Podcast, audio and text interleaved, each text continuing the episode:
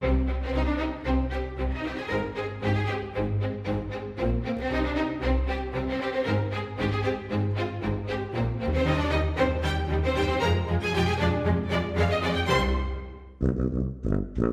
Helena Matos, olá desde ontem. Uh, por acaso, uma carta de condução não se arranja, pois não? Não, não se arranja uma carta de condução, mas vamos contar aqui a história da primeira carta de condução. A primeira carta de condução do mundo foi um bocadinho assim, como isso que acabou de dizer. Então não se arranja aqui uma carta de condução.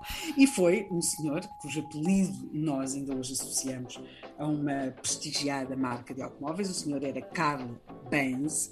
E o senhor Carl Benz, em 1887, Uh, que, uh, ele vivia no Grão-Ducado de Baden, e ele, em 1887, resolveu pedir ao Grão-Duque que lhe uh, emitisse um documento que lhe permitisse conduzir um, um, automóvel que ele tinha criado e que lhe permitisse que, conduzir aquele automóvel, que mais ou menos atingia uma velocidade na ordem dos 15 km hora, sem ter de ser, digamos que, recriminado pelos seus conterrâneos, porque os outros habitantes do Grão-Ducado não achavam graça alguma àquela maquineta que o senhor uh, Carl Benz tinha criado, porque achavam-na ruidosa, achavam que ela lançava para lá umas fumaradas, por outro lado também andava muito depressa e era um risco, e o senhor Carl Benz, uh, pronto, consciente que realmente não, o seu veículo não gerava grande simpatia entre os seus concidadãos,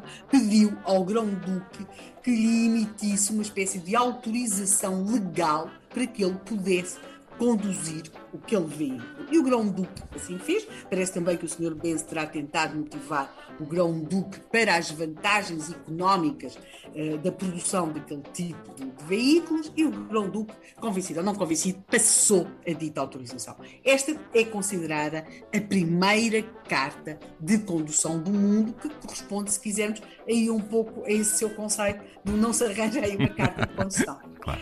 Em Portugal, o primeiro automóvel, nós aqui estávamos em 1887, o primeiro automóvel, já aqui falámos dele, até dedicámos uma semana para o programa, ele chegou a Portugal em 1895, foi adquirido em Paris pelo conde Jorge de Avilés, foi apresentado em Portugal, chegou a Portugal a 12 de outubro, portanto, é quando é desemportado, aquelas peripécias todas da alfândega, atingia uma velocidade de 20 km hora e é óbvio que o Sr. Conde de Avilés não tinha carta de condução, não é? Portanto, não, não tinha mesmo. Uh, mas, mas, guiava. Uh, portanto, estamos nesse tempo. Agora, o que ele tinha de ter era um documento, e isso depois até houve problemas no desalfandegamento, tinha de provar que ele era proprietário uh, pronto, daquela, daquela engenhoca, por assim dizer. Nós vamos ter em Portugal o primeiro regulamento para circulação automóvel em 1901, ou seja, a 3 de outubro de 1901, o ministro e secretário de Estado dos Negócios e das Obras Públicas, Comércio e Indústria submete à apreciação do rei Dom Carlos I um projeto de regulamento que procurava definir os requisitos para a circulação de automóveis.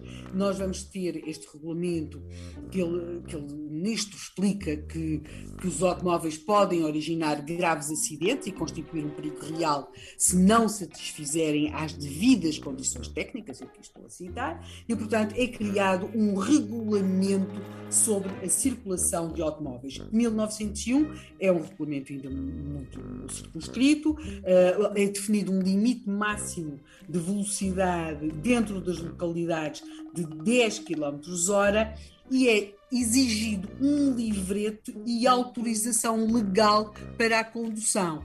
Agora, se podemos propriamente falar de cartas de condução no sentido que nós lhe damos hoje, bem, disso vamos falar amanhã e da forma como em Portugal, e não só, no princípio do século XX, se conseguia a carta de condução alguns de nós vamos ficar ruídos de inveja. E seguramente saberemos também como evoluímos dos 10 km hora até aos 50 atuais. Até amanhã, Helena.